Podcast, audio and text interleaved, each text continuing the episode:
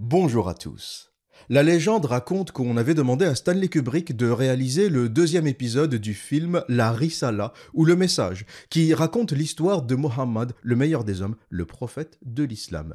Mais après avoir lu trois hadiths et analysé deux sourates, Kubrick a décliné l'offre. Le réalisateur de The Shining et Orange Mécanique a trouvé les histoires de Mohammed beaucoup trop violentes. Pédophilie, meurtre, esclavage, raquettes, attaques de caravane, c'en était trop pour le réalisateur. Aussi, l'adaptation du voyage spatial de Al-Burak, l'âne ailé du prophète, s'avérait beaucoup trop cher et dépassait de loin le budget de 2001 l'Odyssée de l'espace. Il fallait ajouter à cela les effets spéciaux nécessaires à l'adaptation du hadith authentique Saï al-Bukhari 3636 et de la sourate 54 verset 1 qui raconte la façon dont Mohammed a fendu la lune en deux. Kubrick aurait déclaré aucun studio hollywoodien n'est encore prêt pour ça.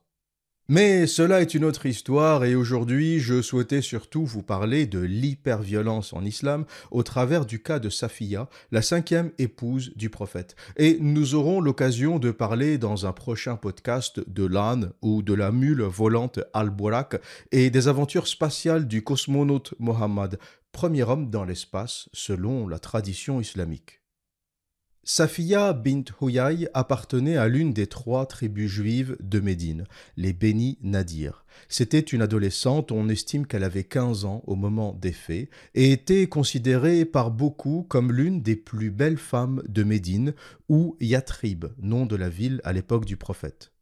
Mohammed avait envoyé à plusieurs reprises Abu Bakr, son fidèle compagnon et pour rappel le père de la petite Aïcha, afin de demander de l'argent, ou plutôt de raqueter les tribus juives, mais sans succès. il faut rappeler que le prophète de l'islam détestait les juifs pour une raison évidente.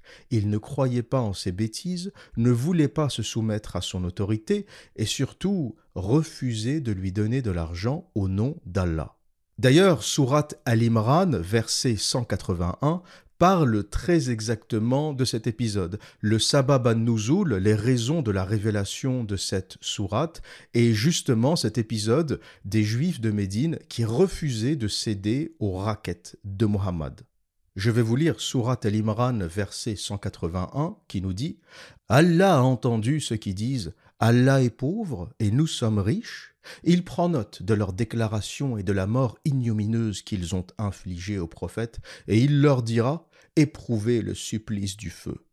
Et le tafsir, donc le décryptage, l'explication de Ibn Kathir, nous dit Ibn Abbas raconte que lorsque ce verset, quiconque prête à Allah de bonne grâce, Allah le lui rend au quintuple, révélé dans Coran, Sourate 2, verset 245, donc Sourate al-Baqarah, verset 245, la Sourate de la vache, lorsqu'elle fut révélée, les Juifs demandèrent Ô Mohammed, ton Seigneur est-il devenu si pauvre qu'il demande aux hommes de lui prêter?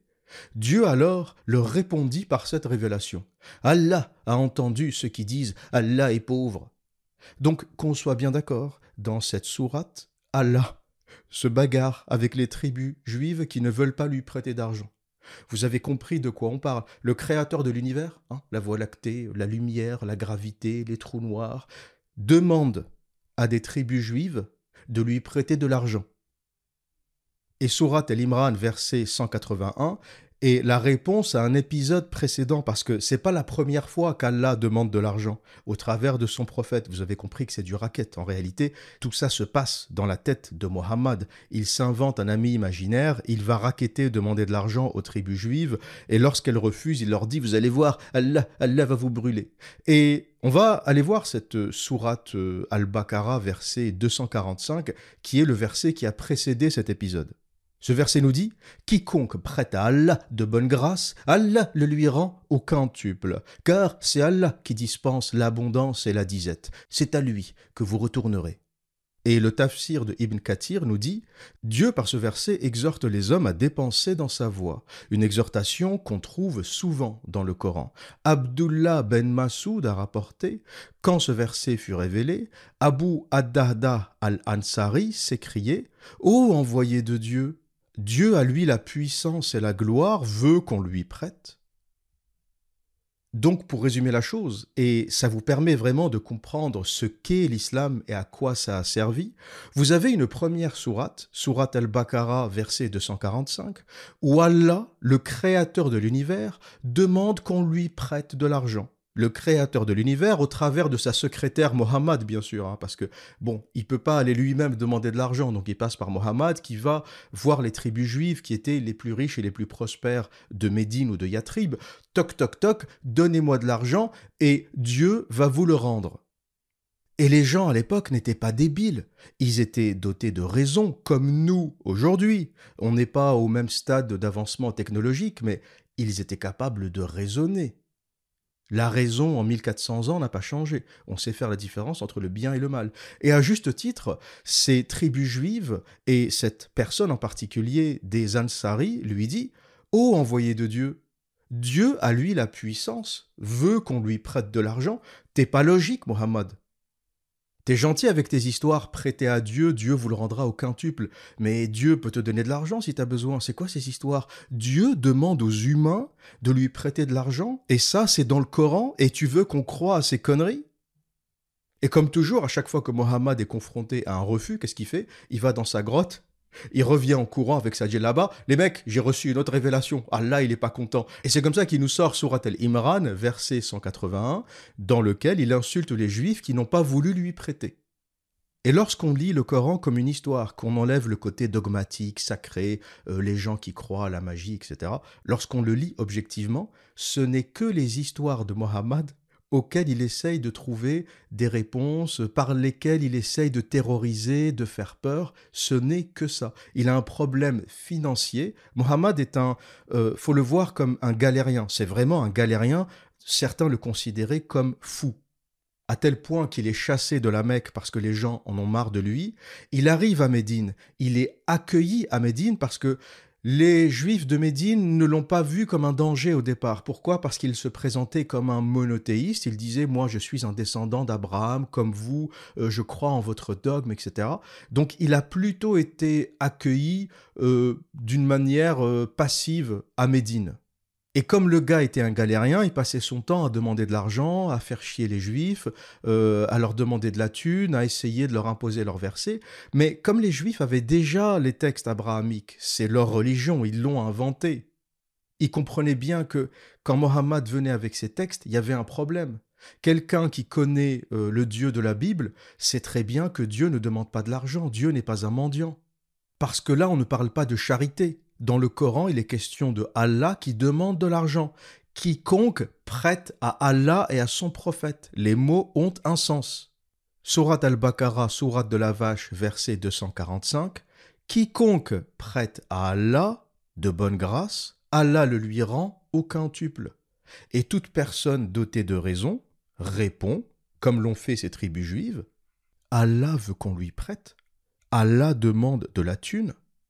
Et lorsque vous lisez ça, vous comprenez d'où vient euh, la détestation des juifs dans le Coran et en islam. Aujourd'hui, on essaye de tout ramener euh, au conflit israélo-palestinien. N'importe quel musulman à qui vous posez la question, il vous dira oui, les juifs, Israël, la colonisation. Mais ça, c'est bidon. Israël, ça commence en 1948. La détestation des juifs dans le Coran existe depuis 14 siècles. Ça fait 14 siècles que les adeptes de Mohammed détestent les juifs. Et pour vous en donner euh, une preuve, je vais vous lire un hadith de la plus haute authenticité, un hadith de At-Tirmidhi 2236, qui nous dit Ibn Umar a rapporté que le messager d'Allah a dit Vous combattrez les Juifs, vous obtiendrez un tel contrôle sur eux qu'un rocher dira Ô musulmans, ce Juif est derrière moi, alors tue-le. Il y a des appels au meurtre du juif dans le Coran et dans la Sunna, dans le Coran et dans les hadiths.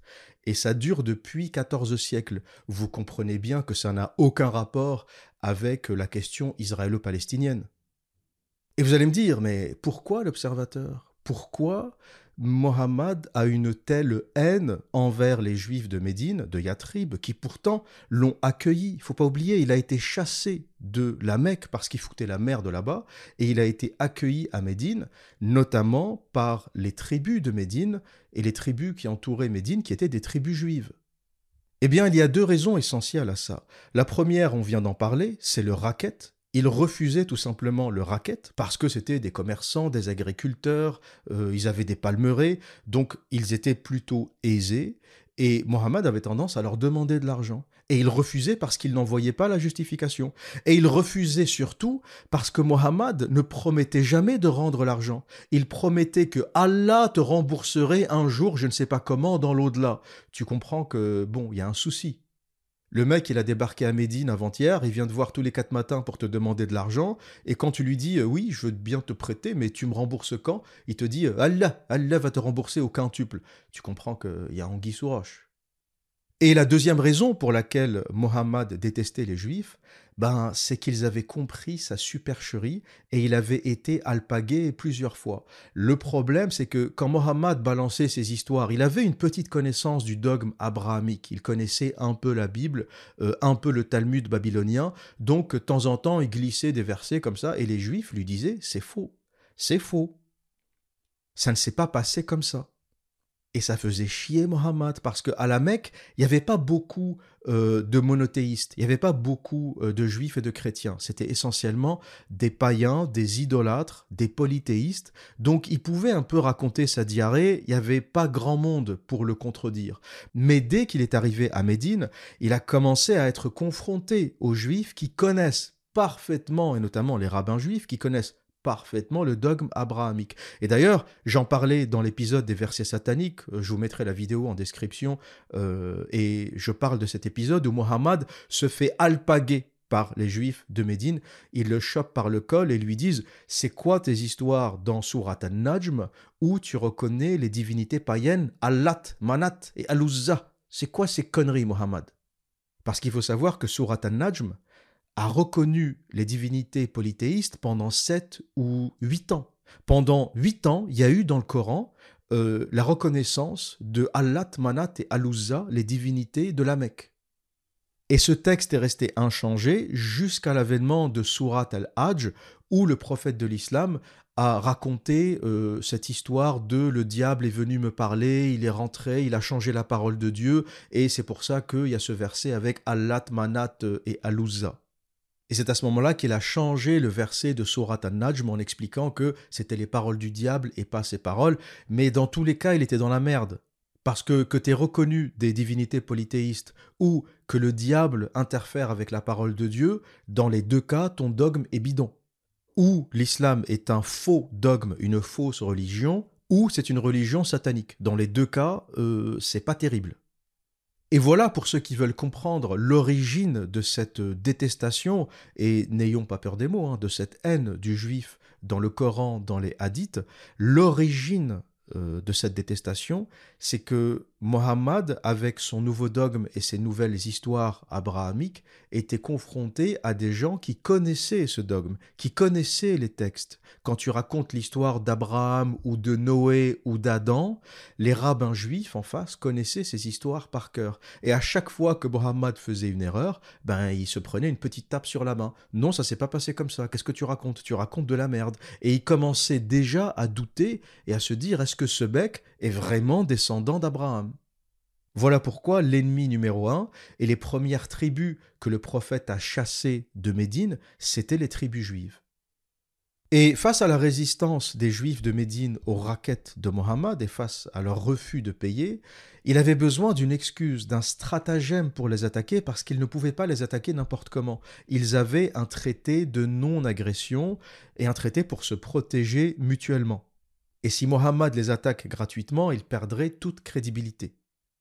Et il s'est posé la question comment je vais attaquer les Bani Nadir, l'une des trois tribus juives de Médine, et voler leur argent, parce qu'ils étaient riches, ils avaient des palmeraies, ils vivaient du commerce de l'agriculture, et il s'est dit, il faut absolument que j'arrive à bricoler un truc pour que mon attaque devienne légitime. Et voici son stratagème, et ce que je vous dis, c'est pas une invention, c'est écrit dans l'histoire de Tabari volume 7, page 156, et c'est aussi rapporté dans la biographie du prophète, The Life of Muhammad, en anglais, Sirat Rasulallah, de Ibn Ishaq, page 437. Un compagnon envoyé par Mohammed, le meilleur des hommes, a tué et volé deux personnes de la tribu juive des Beni Amir, donc une autre tribu juive de Médine. Mohammed a une idée géniale. Comme il a signé un traité de non-agression avec les tribus juives, et comme les tribus juives ont aussi des traités entre elles pour se protéger mutuellement, Mohammed, après ce meurtre, est allé au fort des Bani Nadir pour leur demander de payer aux Bani Amir la dia ou le prix du sang ou la compensation financière pour éviter les représailles contre les musulmans. Ça peut avoir l'air un peu compliqué, mais essayez de me suivre. Un musulman, un compagnon de Mohammed, tue deux juifs d'une tribu qui s'appelle les Beni Amir. Donc normalement, quand tu fais ça, pour éviter les représailles, pour éviter une guerre civile, qu'est-ce que tu fais? Ben tu payes le prix du sang. Voilà, tu vas voir les Beni Amir, tu dis bon ben un de mes collègues, de mes compagnons a tué l'un des vôtres. Voilà euh, ce que je vous dois. Je vous compense financièrement pour cette perte, et là, t'évites les représailles. Sauf que, comme on le disait et comme on le sait, Mohammed n'avait pas d'argent. Il vivait du racket, il avait rien. Donc il est allé voir une autre tribu juive, les Beni Nadir, la tribu de Safiya au passage, et il leur a dit Vous allez payer les Beni Amir pour ce crime et pour éviter les représailles contre les musulmans. Et les Beni Nadir, à juste titre, lui répondent un de tes compagnons musulmans a tué deux personnes juives de la tribu des Béni Amir, et tu veux que nous, les Béni Nadir, les autres juifs, payions la compensation pour ce crime de sang? Ils étaient surpris, ils ne comprenaient pas la logique de Mohammed. Et surtout, les traités entre les tribus juives, c'était pour se protéger des agressions extérieures, et pas pour régler euh, les crimes de sang, les compensations financières, la délinquance euh, entre eux, et encore moins la délinquance générée par Mohammed euh, et ses amis et ses compagnons. Qui plus est, des voyous racketteurs qui étaient connus. Mais, surprise, comme ils savent que Mohammed était un mafieux, qu'il était susceptible de les attaquer, qu'il était extrêmement violent, ils ont accepté de payer. Ils ont accepté de payer pour un crime qu'ils n'ont pas commis. Et là où on voit la psychopathie de Mohammed, là où on voit qu'il est euh, machiavélique et qu'il est aussi dérangé, hein, c'est pas un mec normal, il y a un truc qui va pas euh, chez ce personnage. Et tout ce que je vous raconte est écrit noir sur blanc dans la Sira Nabawiya, la Sira de Ibn Ishaq, page 437, et dans l'histoire de Tabari, volume 7, page 156. Et Ibn Ishaq nous dit le fait que la tribu juive des Béninadir ait accepté de payer a embêté Muhammad, parce que c'est pas ce qu'il recherchait. Lui, ce qu'il voulait, faut pas l'oublier, c'est une excuse pour les attaquer. C'était ça son stratagème. Il ne s'attendait pas à ce qu'ils acceptent de payer. Il s'est dit ils vont refuser, je vais m'énerver, je vais les euh, je vais les traiter de traîtres. Je vais inventer une excuse bidon parce qu'on a un traité entre nous de non-agression, etc. Je vais leur dire vous n'avez pas voulu m'aider, vous êtes des traîtres, et je vais les attaquer. Mais le fait qu'ils aient accepté de payer, ben c'est problématique. Il a plus son excuse pour les attaquer. Qu'a-t-il fait? Il est parti. Il n'a pas accepté l'argent des Béninadir, il est parti, il a quitté la négociation et il a inventé une histoire. Qu'est-ce qu'il a dit? Il a dit Les Juifs ont fomenté un coup pour me tuer et se débarrasser de moi en me jetant un bloc de pierre du haut d'une maison. Et selon la biographie, selon la Sirat Rasulallah de Ibn Ishaq, le prophète aurait entendu cet échange ou cette tentative d'assassinat parce qu'il était adossé au mur de la maison. Mais paradoxalement, le récit de Ibn Ishaq, sur la même page, page 437, nous dit Quand les compagnons du prophète lui ont demandé Qui t'a dit que les Juifs préparaient un plan pour t'assassiner? Mohammed a répondu C'est l'ange Gabriel qui me l'a dit. C'est l'ange qui est venu me dire les Juifs euh, veulent te tuer. Incohérence totale à trois lignes d'intervalle dans le livre de Ibn Ishaq, la tradition prophétique, la Sirat Rasulallah, sur la même page, 437, à quelques lignes d'intervalle, on a deux récits contradictoires. Un qui nous dit il a entendu euh, au travers euh, du mur de la maison qu'il y avait une tentative d'assassinat contre lui, et quelques lignes plus tard, quand les compagnons lui disent Mais qui t'a dit? Euh, ou qui te l'a dit, ou qui t'a prévenu Il répond c'est l'ange Gabriel. Et on a une explication à ça dans la traduction de La vie de Mohammed, Life of Muhammad, une traduction de A. Guillaume, euh, Sirat Rasulallah. On a une note de bas de page du traducteur qui nous explique euh, que cet extrait vient certainement de l'altération qui a été faite plusieurs dizaines d'années plus tard par le biographe du prophète Ibn Isham. Cette note de bas de page nous dit que la version du message divin de l'ange Gabriel a certainement été ajoutée par Ibn Hisham, l'éditeur de la biographie du prophète, la Sirah Nabawiya, initialement écrite par Ibn Ishaq. Et il y a entre 50 et 70 ans entre Ibn Ishaq, donc le texte originel, et Ibn Hisham, 70 ans pendant lesquels on ne sait pas ce qui s'est passé. Il y a vraiment un trou noir et probablement, c'est ma théorie, j'en parlerai quand je développerai le Mohammed historique. Hein. Pour le moment, je ne fais qu'analyser les textes islamiques, mais lorsqu'on parlera de qui est vraiment ce Mohammed, d'où il vient, en réalité, je pense que c'était plus un bandit de grand chemin, un voyou, un guerrier, qui passait son temps à raqueter et à voler, et qui a gagné en pouvoir dans la région, et qu'ensuite, un peu comme Robin des Bois, l'histoire a été romancée pour donner un sens divin à cet individu. Et c'est toujours comme ça en réalité. Même les mythes viennent euh, d'une base plutôt réelle, d'un personnage, euh, encore une fois, un peu comme Robin des Bois. Est-ce qu'il y a eu euh, dans l'Angleterre médiévale une personne qui attaquait les riches, les notables, les commerçants? Certainement. Après, est-ce que cette personne redistribuait vraiment aux pauvres pour justifier justement le vol? C'est pas certain. Et je pense que le personnage de Mohammed, c'est exactement ça. Et toutes les modifications, les altérations, les incohérences qu'on trouve dans la Sirah Nabawiya de Ibn Ishaq euh, nous confortent dans euh, ce sens. C'est-à-dire que on a des histoires de crimes, de guerres, de batailles qui n'ont absolument rien de divin. Et de temps en temps, on a euh, c'est l'ange Gabriel qui a dit, c'est Allah qui a dit, c'est Allah qui a fait. Et on comprend que c'est une construction mythologique autour de l'histoire d'un guerrier voyou racketteur.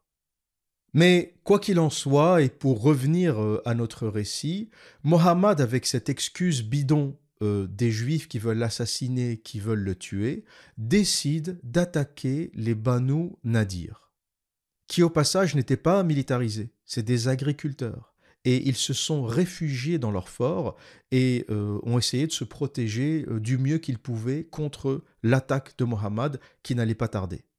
Et que fait Mohammed? Et là, je vais vous lire une série de hadiths authentiques terrifiants qui racontent exactement cette attaque et ce qu'il a fait. Mohammed, le meilleur des hommes, le prophète de l'islam, a assiégé la population civile de Bani Nadir et brûlé tous leurs palmiers c'est rapporté dans l'un des hadiths de la plus haute authenticité, Sunna ibn Majah, hadith 2845. Il a été rapporté d'Ibn Umar que le prophète, paix et bénédiction soit sur lui, a brûlé les palmiers dattiers de Banu Nadir et les a abattus. À ce sujet, leur poète a dit Il est facile pour l'élite de Banu Louaï de brûler Al-Bawaira de manière effrayante. Donc, en arrivant, le prophète demande à ses compagnons de brûler les palmiers, et il y a un poète des Bani Nadir qui regarde ce spectacle et qui dit Il est facile pour les Banu Les Banu c'est la tribu arabe qui faisait partie de, de et c'était la tribu auquel appartenait le prophète. Donc, lorsqu'ils disent C'est facile pour les Banu pour l'élite des Banu de venir nous attaquer, euh, ils parlent du prophète Mohammed et de ses compagnons et Al-Bowaira, c'est le nom de la palmeraie. Un autre hadith, Bukhari 428, Anas a ajouté Il y avait des tombes de païens dans cette région. Une partie n'était pas nivelée et il y avait des palmiers dattiers. Le prophète, que la paix et la bénédiction de Dieu soient sur lui, ordonna que les tombes des païens soient déterrées, que la terre non nivelée soit nivelée et que les palmiers dattiers soient abattus. Donc tout cela a été fait. Vous comprenez d'où vient le terrorisme? Mohammed, le prophète de l'islam, est l'inventeur du terrorisme. Personne avant lui n'a fait ça. Personne avant lui n'a exercé une telle violence dans la région. Les tribus juives dont on parle, les Bani Amir, les Bani Koraïza, les Bani Nadir, vivaient dans la région depuis plus de mille ans. Personne n'a jamais brûlé leurs palmiers. Personne. Le premier terroriste de la région et l'inventeur du terrorisme, c'est Mohammed. Le mot irhab, d'ailleurs, en arabe, terrorisme, n'existait pas à l'époque. Nulle part vous ne trouverez ce mot. Ce mot est apparu une fois que les compagnons du prophète ont commencé à utiliser ces techniques qui sont des techniques de terreur. C'est des techniques qu'utilise la mafia. Vous avez compris que ce n'est pas une guerre conventionnelle. Brûler les palmiers, c'est terroriser. Si cette tribu t'a fait du mal, et que, admettons, tu vas à la guerre, ben fais la guerre, mais pas contre des civils, pas en brûlant les palmiers, pas en retournant les tombes. Boukhari 428, le prophète ordonne de retourner les tombes des païens. C'est quoi cette façon de faire la guerre? Et vous savez que malgré l'atrocité de ces textes, il y a plein d'islamistes qui vous disent Oui, mais les juifs l'avaient trahi, c'était légitime, Mohammed se défendait. Très bien, vous voulez qu'on parle de ça? Allons dans votre sens. Admettons, c'est faux. C'est faux. Mohammed les raquettait et il ne voulait pas payer. C'était des civils et ils ne l'ont trahi, rien du tout. Mais admettons, on va suivre le discours des islamistes. Très bien. Mohammed euh, se défendait. Tu retournes les tombes pour te défendre? Tu brûles les récoltes? Tu brûles des palmiers? Tu assièges des civils pendant quinze jours? Parce que c'est ça qu'il faut comprendre. Les Banu Nadir ne se sont pas battus et ils ne pouvaient pas se battre. Ils n'étaient pas militarisés. Ils se sont cachés et protégés dans leur fort pendant 15 jours. Et pendant 15 jours, Mohammed était à l'extérieur avec son armée, en train de brûler la palmeraie et retourner les tombes du cimetière. Vous appelez ça faire la guerre? Moi j'appelle ça du terrorisme votre prophète est un terroriste. Et après quinze jours de siège, les Bani Nadir se sont rendus. Mohammed leur a demandé de quitter Médine et il a pris toutes leurs possessions. Coran Al-Hasr, Sourate 59, verset 6. C'est-à-dire que Allah, le créateur de l'univers, reprenait fièrement les histoires de massacres et de guerres de Mohammed dans le Coran. Et voilà ce que nous dit Surat al-Hasr, verset 6. Le butin qu'Allah a accordé à son prophète n'a coûté ni cheval ni chameau. Allah fait triompher son prophète contre qui il veut. Il est tout-puissant.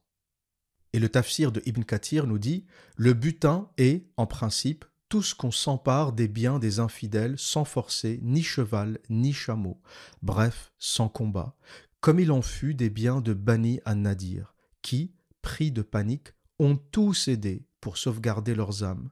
Dieu a accordé ce butin acquis pacifiquement à son messager pour en disposer à sa guise. Il l'a réparti entre les musulmans et l'a dépensé pour ce qui pouvait assurer leur intérêt et pour les actes de charité. Comme il n'y a eu ni affrontement ni combat, Dieu est toujours capable de donner pouvoir à ses prophètes sur qui il veut, car il est puissant sur toute chose. Vous comprenez de quoi on parle là? C'est le Créateur de l'univers qui se félicite de cette attaque du prophète sur les Banu Nadir, qui se sont rendus sans combattre, et pour cause ce ne sont pas des militaires, ils n'avaient pas d'armée, c'étaient des agriculteurs, et Allah se gausse Allah est tout fier dans cette sourate parce que le prophète n'a perdu ni cheval ni chameau. Il a gagné par le terrorisme. Il a brûlé une palmeraie, il a retourné des tombes. Voilà comment il a réussi à gagner une bataille qui n'en était pas en fait. C'est pas une bataille. Tu vas terroriser euh, des agriculteurs dans un village, c'est pas une bataille. C'est du terrorisme, c'est du racket. L'islam a simplement été un moyen de justifier le terrorisme. Tu ne tues pas pour voler de l'argent, tu tues pour Allah. Tu ne voles pas pour voler, tu voles pour Allah. Et à partir de là, tout est possible, parce que tout ce que tu fais, tu le fais pour Allah. Bah à ce moment-là, tout est permis. Tout est permis. Non seulement c'est permis, mais en plus, tu vas aller au paradis pour ça. C'est ça le drame, c'est ça qui est terrifiant en islam. C'est-à-dire que pendant que les compagnons brûlaient les palmiers, retournaient les tombes, Mohammed devait leur dire Votre place au paradis est assurée. C'est Allah qui vous demande de faire ça. Donc tout est permis, ne vous inquiétez pas, parce qu'il y avait certainement des compagnons qui lui ont dit Mais pourquoi retourner les tombes, Mohammed? Ok, on est en guerre contre les Bani Nadir, mais pourquoi retourner les tombes? Pourquoi brûler les palmeraies Mohammed a dû répondre C'est un ordre d'Allah. C'est comme ça qu'il leur fermait leur gueule C'est un ordre d'Allah. Partant de là, tu peux faire ce que tu veux. Où est la limite? Où est la limite? T'as déshumanisé tout le monde. Les Bani Nadir n'étaient plus des humains, n'étaient plus des agriculteurs, c'étaient les ennemis d'Allah. À partir de là, t'en fais ce que tu veux. Et la dangerosité de l'islam et du terrorisme propre à l'islam, c'est justement ça, c'est qu'il déshumanise les individus, ce ne sont plus des individus, ce sont des ennemis d'Allah. Et partant de là, tout est permis, y compris l'hyperviolence. Et l'épisode des Bani Nadir n'est pas le pire. N'est pas le pire. Vous n'êtes pas prêt à entendre ce que le prophète a fait des Banu Koraïza, une autre tribu juive. Mais avant d'en parler, pour ce qui est des Bani Nadir, Mohammed, après cet épisode, les a chassés en volant toutes leurs possessions, avec bien sûr la bénédiction d'Allah qui lui envoie une petite sourate, sourate 59, verset 6, et ils sont allés à Kaïbar, ils se sont installés dans une oasis à 160 km au nord de Médine. Donc ils ont quitté Médine. Et Kaïbar, c'est un endroit, c'est une oasis très fertile, très riche, où beaucoup de tribus, euh, de tribus juives notamment, chassées euh, de Médine ou de Yatrib par le prophète, sont allés s'exiler et s'installer. Maintenant que les Bani Nadir sont partis, le prophète a toujours besoin d'argent. Faut pas oublier, hein, c'est c'est un voleur. Il, n'avait rien d'autre. Mohammed n'a jamais rien développé. Il n'avait pas de commerce. Euh, il a travaillé pour sa femme Khadija entre 25 et 40 ans. Ensuite, euh, il a bricolé euh, cette histoire d'islam, j'ai reçu la révélation, etc. Et c'est devenu un terroriste. Et il vivait de ça. Il volait les gens. Il n'y a aucun texte islamique qui vous dit Mohammed avait des commerces, avait des caravanes. Il n'avait rien du tout. Les seules caravanes qu'il a gérées de toute sa vie, c'était les caravanes de sa femme Khadija. Mohammed, c'est une petite frappe, c'est un voyou opportuniste et machiavélique. Et encore une fois, euh, les hadiths, les sourates, le Coran nous en donnent des preuves, la Sira Nabawiya, noir sur blanc, et c'est l'occasion de vous parler des Beni Koraïza. Pendant l'exil des Bani Nadir, une fois n'est pas coutume, le prophète était encore en guerre contre une tribu juive de Médine, les Bani Koraïza. Et encore une fois, comme ce n'étaient pas euh, des guerriers, des militaires, c'était des agriculteurs, ils se sont rendus. Et voilà ce que raconte euh, la Sirat Rasulallah, la biographie du prophète de Ibn Ishaq, page 464. Le prophète, une fois qu'ils se sont rendus, les a réunis sur le marché de Médine. Il a creusé une tranchée et les a alignés on estime qu'il y avait entre 600 et 900 personnes, toujours selon Ibn Ishaq. Et toute la journée, accrochez-vous bien, toute la journée, donc entre 600 et 900 personnes, alignées devant une tranchée, pendant toute la journée, il les a égorgés un par un. Cet événement est rapporté noir sur blanc dans Sirat Rasulallah Ibn Ishaq, page 464. Et c'est aussi rapporté dans un hadith, An-Nasa'i, numéro 3429. Voilà ce que nous dit ce hadith. Il a été rapporté que Katir bin As-Sa'abi a dit Les fils de Koraïza m'ont dit qu'ils ont été présentés au messager d'Allah le jour de Koraïza. Et quiconque parmi eux avait atteint la puberté ou avait des poils pubiens a été tué et quiconque n'avait pas atteint la puberté et n'avait pas de poils pubiens a été laissé en vie. Autre hadith, Sunna an-Nasa'i 3430. Il a été rapporté qu'Atiya al-Quraizi a dit Le jour où Saad a prononcé le jugement sur Banu Quraiza, j'étais un jeune garçon. Ils n'étaient pas sûrs de mon âge, mais ils n'ont pas trouvé de poils pubiens. Alors ils m'ont laissé en vie et me voici parmi vous.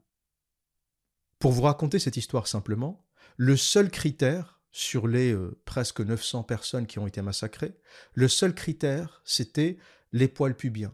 Si t'as du poil pubien qui a poussé, on t'égorge dans la tranchée. Si t'as pas de poil pubien, t'es libre.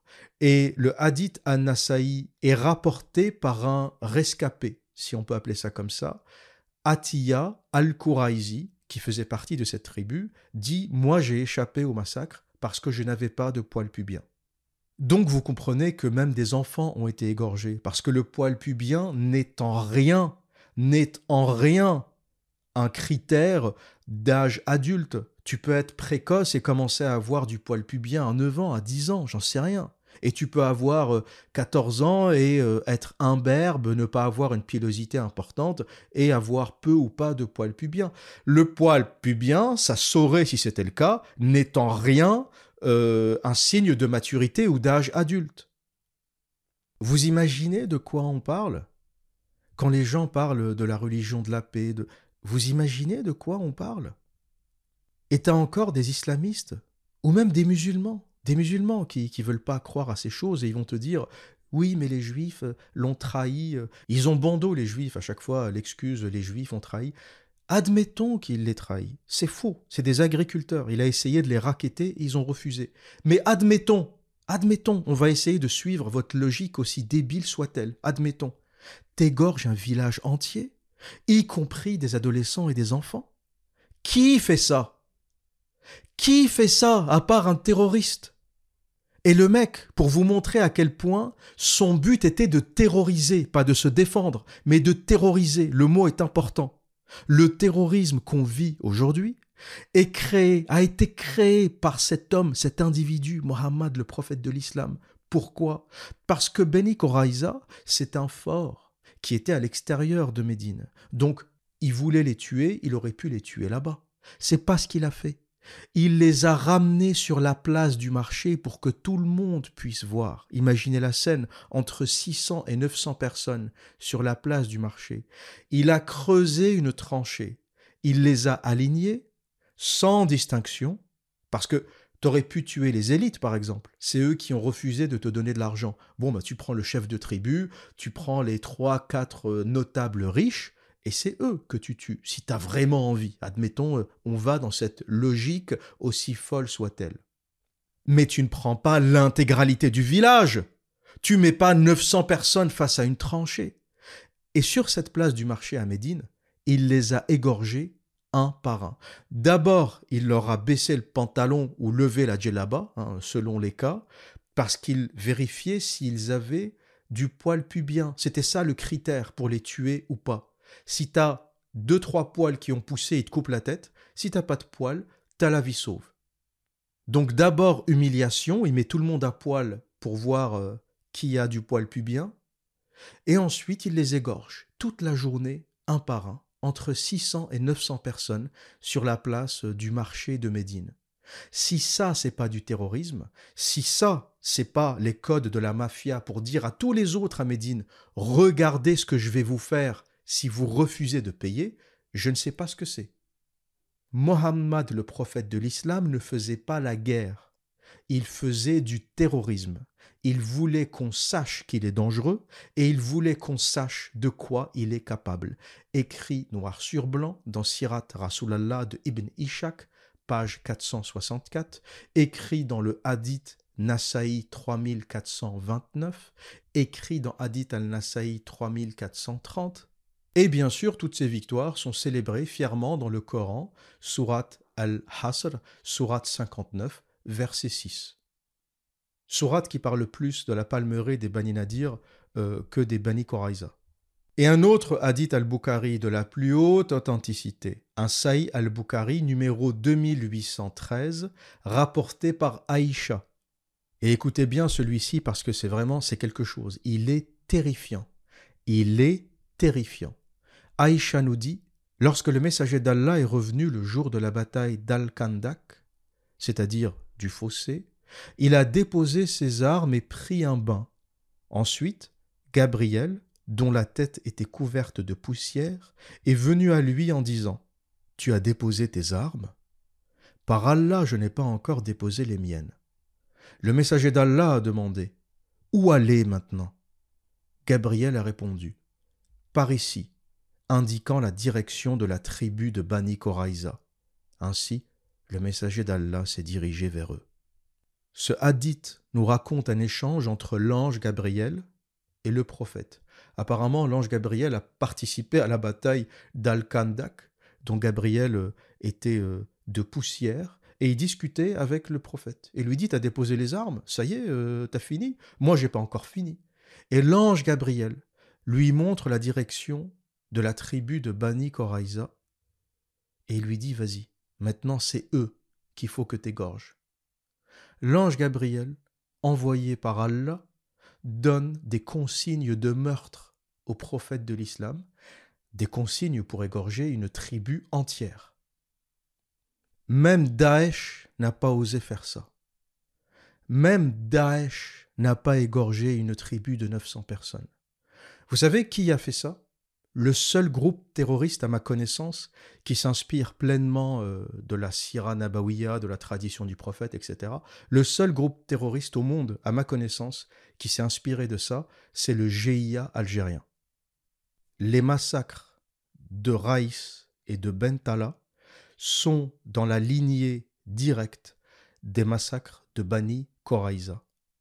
Sortir les civils de chez eux un par un, les aligner dans la rue, sur les places, et les égorger un par un. C'est exactement ce qui s'est passé à Bantala et à Raïs euh, dans les années 90, en 97 de mémoire, en Algérie. Et le GIA a fait pire parce qu'ils ont égorgé même les enfants. Ils ont éventré des femmes enceintes, ils ont égorgé des bébés, ils ont fait des choses. Euh, certains disent qu'ils étaient certainement sous drogue, euh, sous speed, euh, sous LSD, ils avaient peut-être des hallucinations parce que le corps humain ne peut pas accepter ce niveau de violence. Donc ils ont besoin d'une forme de drogue ou de médication pour pouvoir exercer des actes aussi atroces. Et les musulmans qui disent oui, mais non, ça c'est pas l'islam, les groupes islamiques, c'est une euh, perversion, c'est l'islam extrême, nous on est pour l'islam de la paix. C'est pas une perversion, c'est pas une déviance, ce n'est pas de l'extrémisme. C'est l'islam. C'est ça l'islam. Le massacre des Beni Koraïza, c'est ça l'islam. Pas l'islam extrême. Arrêtez de faire des distinctions entre l'islam de la paix et l'islam extrême. C'est l'islam tout court le GIA algérien, Daesh, c'est l'islam tout court. Le massacre des villages, le massacre d'un village entier de 900 personnes, fait partie de la sunna, fait partie de la tradition islamique, fait partie de la sira nabawiya deux ans après le massacre des Bani Koraïza, ordonné par l'ange Gabriel, et comme il n'y avait quasi plus de juifs à Médine, il restait qu'une seule tribu à Médine, une tribu qui avait dû accepter le raquette du prophète pour avoir la paix, Mohammed a décidé de s'attaquer aux juifs de l'oasis de Kaïbar, au nord de Médine. Souvenez-vous, ces mêmes juifs qu'il avait exilés à 160 km de Médine, il est allé les attaquer. Pourquoi? Parce qu'à un moment, ben, il a chassé tous les juifs de Médine. Il n'y avait plus personne à raqueter. Euh, il n'y avait que les pauvres, en fait, ou les gens qu'il ne pouvait pas attaquer, ou les gens avec qui il avait signé des traités. Et il avait besoin d'argent. faut pas oublier que ce mec n'avait ni métier, ni commerce, ni savoir. Son seul moyen d'avoir de l'argent, c'était d'attaquer les autres. Et il est allé attaquer, imaginez la perversion. Il les a déjà attaqués à Médine. Il les a renvoyés. Il les a exilés à 160 km de Médine. C'est raconté dans l'histoire de Tabari, dans la Sira Nabawiya de Ibn Ishaq. Deux ans plus tard, ou plutôt trois ans après les avoir attaqués et un an après avoir attaqué les Banu Qurayza, il est allé les attaquer dans leur lieu d'exil, dans l'oasis de Kaïbar, à 160 km de là. Cette attaque est racontée dans l'histoire de Tabari, volume 8, page 117. Pour résumer les faits, le prophète a commencé à attaquer une par une les forteresses de cette oasis où vivaient des agriculteurs, ces mêmes agriculteurs de Bani Nadir qu'il avait chassés de Médine trois ans auparavant. Il les a attaqués à la catapulte pour détruire leurs forteresses. Et cette fois-ci, sans aucune raison particulière, parce que la raison évoquée à Médine, n'oubliez pas, c'était la raison bidon de la trahison et de la tentative d'assassinat. Pour ceux qui disent il n'attaquait que lorsqu'il était attaqué, Cette fois-ci, il est allé attaquer une tribu à 160 km de Médine qui ne lui a rien fait, une tribu qu'il avait déjà chassée. Elle est où la menace? Il se défend contre quoi? Vous avez compris que le seul objectif de ces attaques, c'est le vol et les faits sont aussi rapportés dans Saï al-Bukhari, hadith 4198. Rapporté par Anas bin Malik, nous avons atteint Kaïbar tôt le matin, et les habitants de Kaïbar sont sortis portant leurs bêches. Et quand ils ont vu le prophète, ils ont dit Mohammed par Allah, Mohammed et son armée. Le prophète a dit Allahu Akbar, Kaïbar est détruite, car chaque fois que nous approchons d'une nation pour combattre, alors le matin sera mauvais pour ceux qui ont été avertis. Nous avons ensuite obtenu de la viande d'âne et avons eu l'intention de la manger, mais une annonce a été faite par l'annonceur du prophète. Allah et son apôtre vous interdisent de manger de la viande d'âne, car c'est une chose impure. Et ça, c'est un hadith qui raconte l'arrivée du prophète à Kaïbar, qui est une oasis, une très belle oasis. Hein, elle est décrite comme euh, très fertile avec beaucoup d'eau, des palmeraies, etc.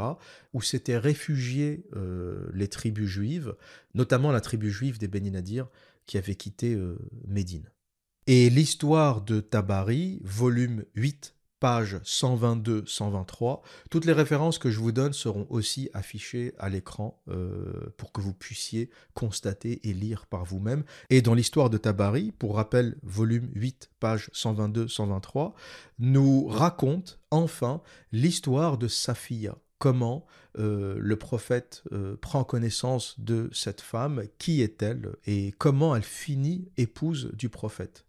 Safiya, au moment des faits, était mariée à Kinana, le chef de la forteresse de Kaïbar, qui abritait les réfugiés de Bani Nadir pour la plupart. Mohammed, après avoir détruit les forts et après que la tribu se soit rendue, a torturé Kinana, le chef de tribu et l'époux de Safiya, jusqu'à la mort, pour avoir des informations sur le trésor. Kinana a répondu Nous n'avons pas de trésor, nous sommes des agriculteurs. Et avant de le tuer, cet épisode est aussi raconté par Tabari, il l'a torturé en lui brûlant le torse. Malgré ça, Kinana n'a rien dit. On ne sait pas s'il a rien dit parce qu'il voulait garder le secret ou s'il a rien dit parce qu'il n'y avait vraiment pas de trésor, comme il le dit. C'était des agriculteurs. Et le prophète lui tranche la gorge. Et Tabari continue en précisant que Mohammed, le prophète de l'islam, et ses compagnons ont égorgé tous les nobles de la tribu, y compris le père de Safiya et le frère de Safiya. À ce stade, pour rappel, le prophète de l'islam prend l'oasis de Kaïbar, attrape les notables, les égorge un par un, et il égorge notamment l'époux de Safiya, le père de Safiya, ainsi que son frère. Et vint le moment de la distribution des captives, comme le préconise l'islam. Vous savez que à chaque fois que les musulmans gagnent une bataille, ils ont le droit, selon le Coran, selon la Sunna, d'abuser sexuellement des captives. Donc chaque bataille est suivie d'un rituel de distribution des captives aux compagnons. C'est comme ça que Mohammed motivait euh, les troupes et les poussait à commettre des atrocités. Ceux qui se demandent mais comment l'islam a pu avoir une euh, un développement aussi fulgurant? Ben, il faut dire que les motivations sont assez grandes. Selon le dogme islamique, quand tu fais partie d'une armée islamique et que tu gagnes une bataille, tu as de l'argent déjà sur terre, donc on te gratifie d'une partie du butin, on te gratifie de captives. Tu as le droit de prendre des femmes, des jeunes filles, des enfants, parce qu'il n'y a pas, a pas d'âge en islam, hein, tu fais ce que tu veux. Donc gratification financière, gratification sexuelle, et en plus gratification euh, dans l'au-delà. Mais j'imagine que la gratification dans l'au-delà ne devait pas motiver beaucoup de gens. Je pense que les compagnons de Mohammed étaient très contents de prendre de l'argent et d'abuser sexuellement de toutes les captives euh, qu'ils pouvaient. Et lors de cette distribution, un soldat ou un compagnon de Mohammed Dihyal Kalbi, c'est son nom, était pressé et ne voulait pas attendre son tour parce que normalement c'est le prophète qui commence, il choisit, il prend les meilleurs et ensuite les compagnons peuvent se partager les femmes qui restent. Mais Dia euh, était pressé et il devait être assez influent parce que le prophète l'a laissé faire. Il lui a dit Ok, puisque tu es pressé, vas-y, prends celle qu'il te plaît. C'est là où on voit que Mohammed était puissant, mais pas si puissant que ça, parce qu'il essayait de ménager euh, ses compagnons les plus influents. Sinon, tu m'expliques comment le prophète de Dieu laisse passer quelqu'un avant lui pour choisir une femme. Et cet épisode est tellement dégueulasse que même euh, sunna.com, le site qui répertorie euh, tous les hadiths, n'a pas voulu le classer. Je ne l'ai pas trouvé. Ou alors, j'ai pas été très bon euh, en recherche. Je l'ai trouvé ailleurs. Mais je ne l'ai pas trouvé. Ce hadith authentique qui raconte cet épisode, je ne l'ai pas trouvé sur sunna.com. Je l'ai trouvé ailleurs. Donc, Sahih Muslim, livre 8, hadith 3329, reprend cet épisode de la distribution des captives et nous dit de toutes nos captives de guerre, nous n'avons vu femme aussi belle, en parlant de Safia. Et le compagnon du prophète, Diyal kalbi avait déjà identifié Safia. Il l'avait déjà identifié et il le savait, et il avait peut-être même repéré euh, il y a trois ou quatre ans euh, à Médine. Donc il est tout de suite allé la prendre. Et les autres compagnons ont été jaloux. Ils sont allés voir le prophète en lui disant Tu ne peux pas donner cette femme à Diyal kalbi il ne peut pas avoir sa fille. C'est la plus belle, c'est la meilleure. S'il y a une personne qui doit l'avoir, c'est toi. Personne d'autre. Si toi, tu ne l'as pas, personne ne peut l'avoir. Et le prophète, euh, bien sûr, ben, il doit ménager son armée. Il peut peut pas laisser faire ce genre de choses. Donc, il est allé récupérer sa fille. Et pour vous montrer, comme je vous le disais, il n'était pas si influent que ça, il n'a pas récupéré sa fille n'importe comment. Il est allé voir le fameux Diyal Kalbi et lui donna sept esclaves sexuels en échange de sa fille.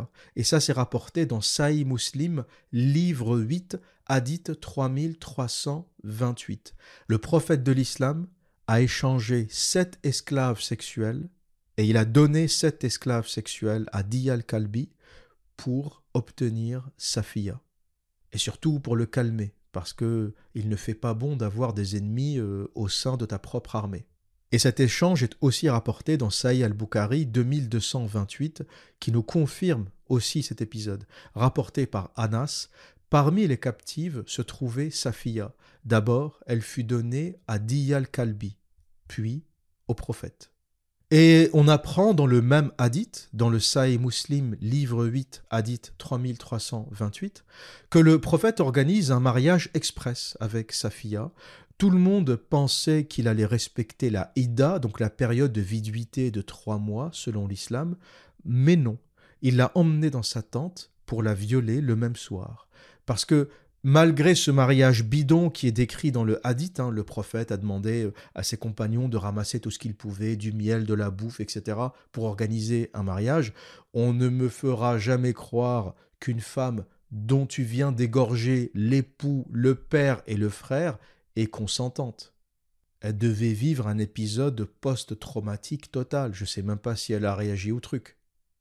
Dans un pays normal aujourd'hui, après un épisode pareil, on t'hospitalise direct, choc post-traumatique. Je sais pas si vous imaginez ce qu'a fait le prophète de l'islam, mais il arrive quelque part, il détruit une forteresse, il détruit une tribu, il égorge les notables, Parmi ces notables, il égorge le mari de sa fille, il égorge son père, il égorge son frère. Il organise un mariage express après euh, le partage des captives, donc toutes les femmes dont on a tué les maris, ben, étaient déjà prises par les compagnons. Lui, il récupère sa fille après l'avoir échangée contre sept esclaves sexuels.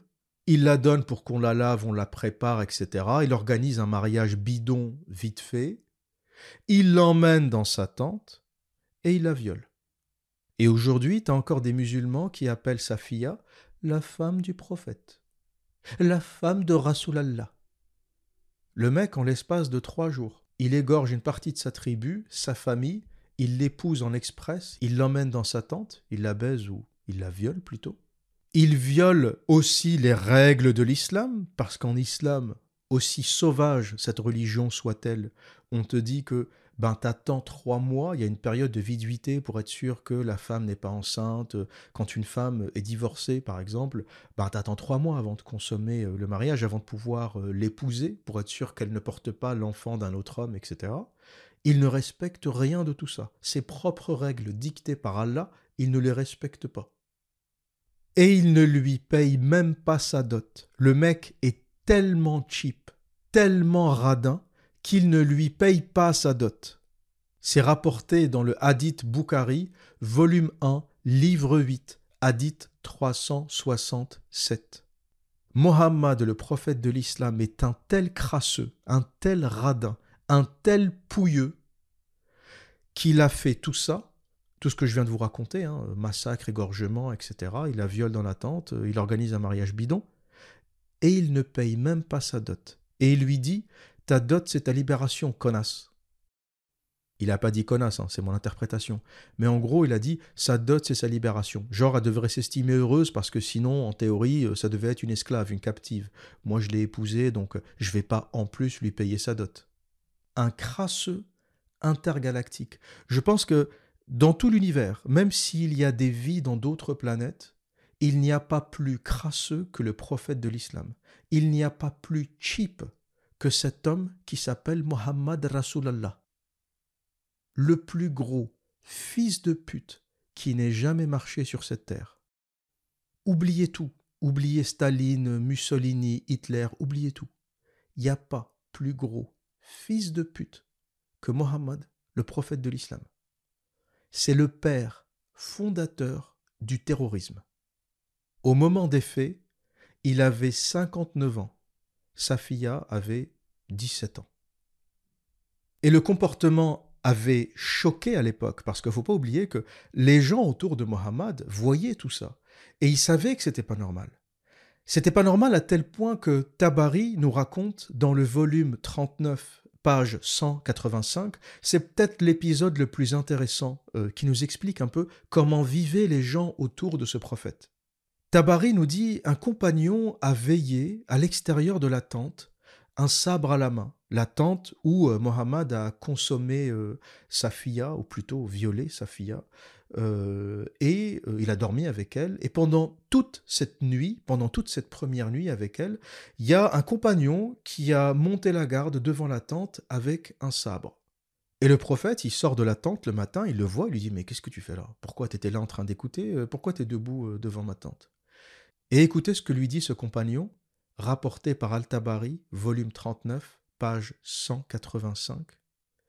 Il lui dit Ô messager, tu viens d'épouser cette femme. Tu as tué son père, son frère et son mari, et j'avais peur qu'elle te fasse du mal. Le prophète a ri, et il lui a dit Bien. Vous comprenez ce que nous raconte Tabari C'est-à-dire qu'autour du prophète, les gens ont compris que c'était pas normal. Ils ont compris que tu ne pouvais pas passer la nuit avec une femme dont tu viens d'égorger l'époux, le père et le frère. Et il s'est dit, cette femme va lui faire quelque chose.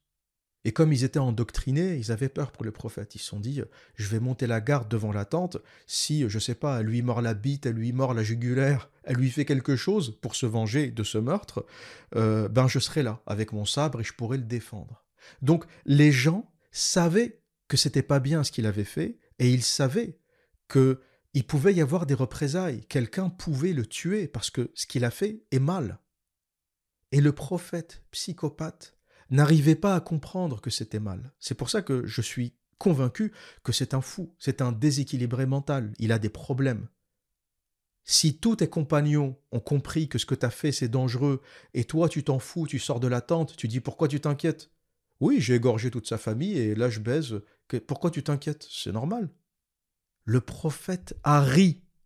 Le compagnon lui a dit Tu viens d'épouser cette femme après avoir tué son père, son frère et son mari. Le prophète, en sortant de la tente, a ri. Il a ri et lui a dit Bien, ok, bien, je, je comprends, t'as monté la garde, c'est bien. Voilà donc le contexte dans lequel Safia est devenue la cinquième épouse du prophète. Vous comprendrez qu'on est loin du mariage d'amour.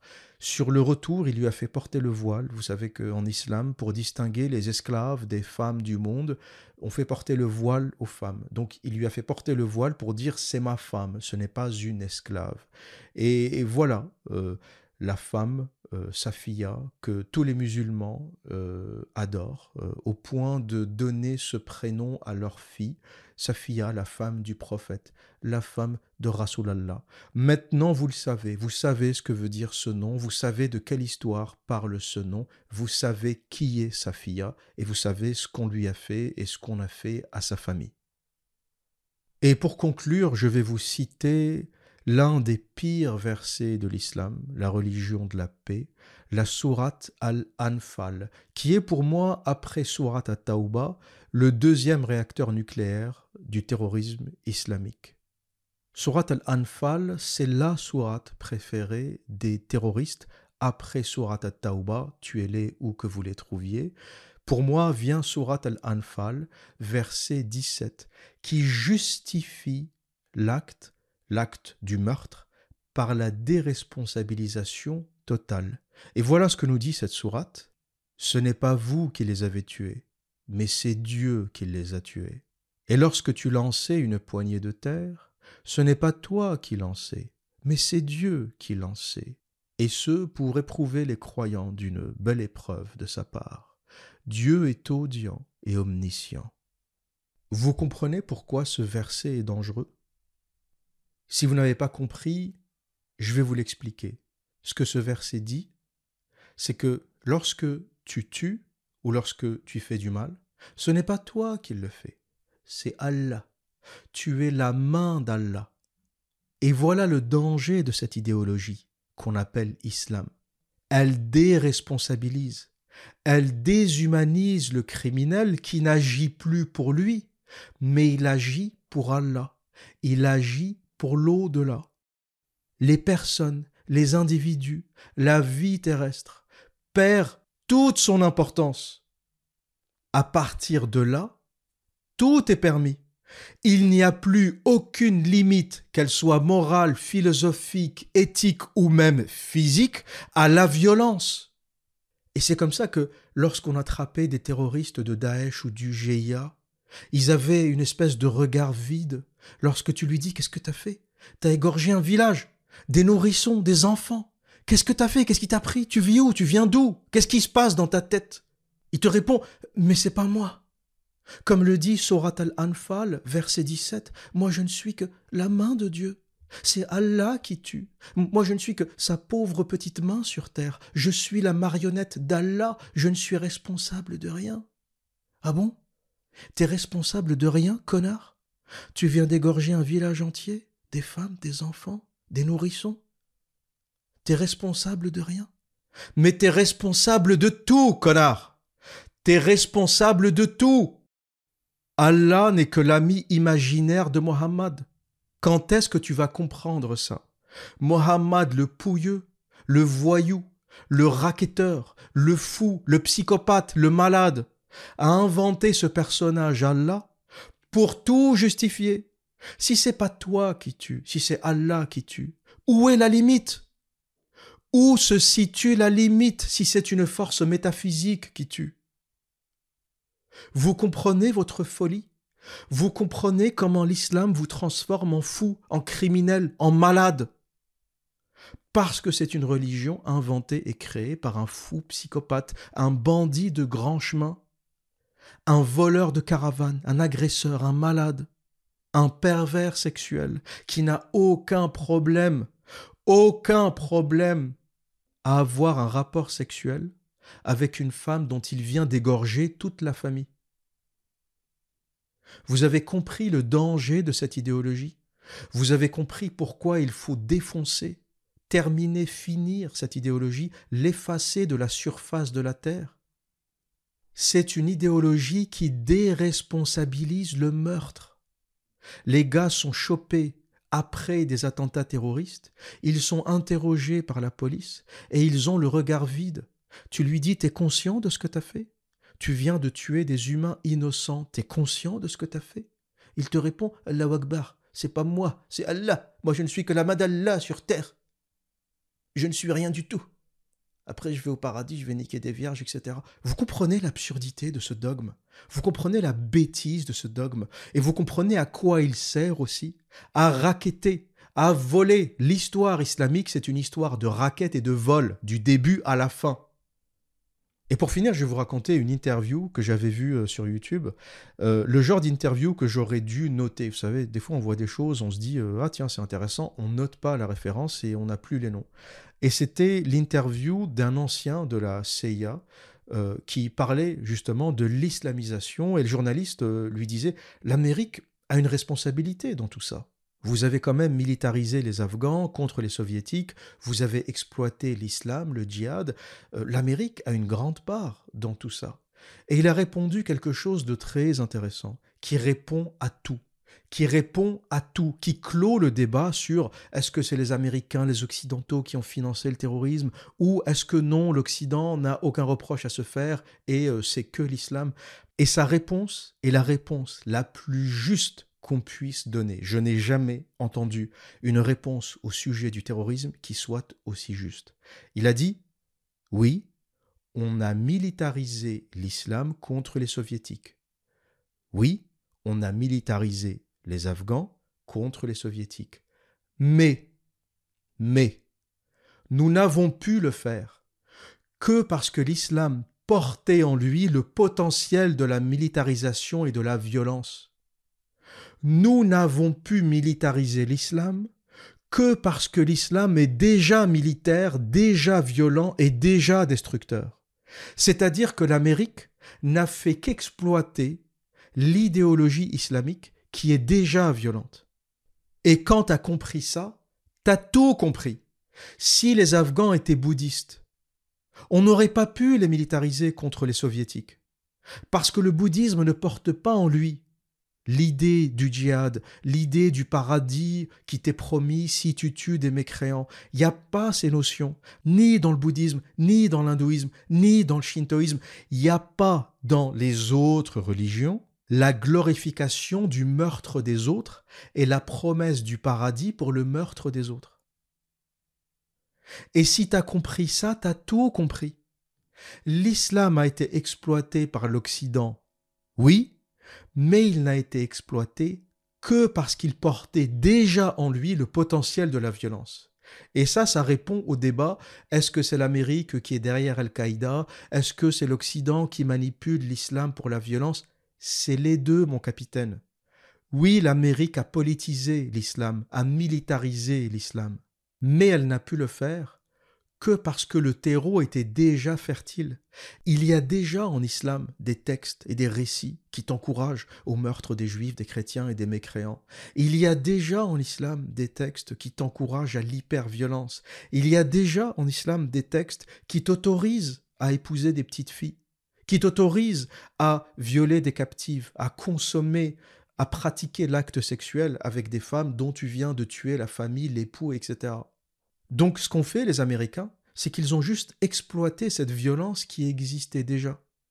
Admettons, dans le contexte d'une tension géopolitique avec la Chine, les Américains veulent militariser les moines tibétains contre la Chine.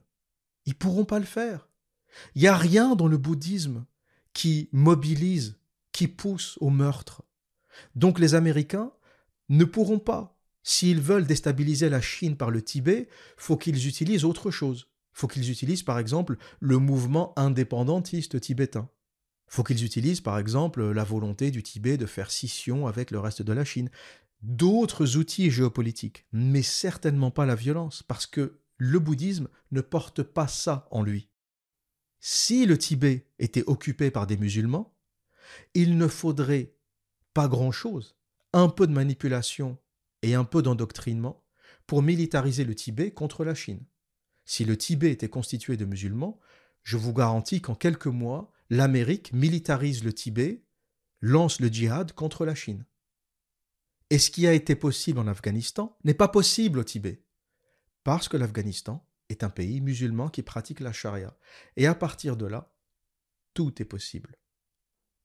L'islam est l'idéologie la plus toxique la plus laide, la plus violente jamais produite par l'homme. Et il est temps que ça s'arrête. Voilà ce que j'avais à dire pour aujourd'hui. Et que dire d'autre? Eh bien, comme à mon habitude, Prenez soin de vous et à très bientôt.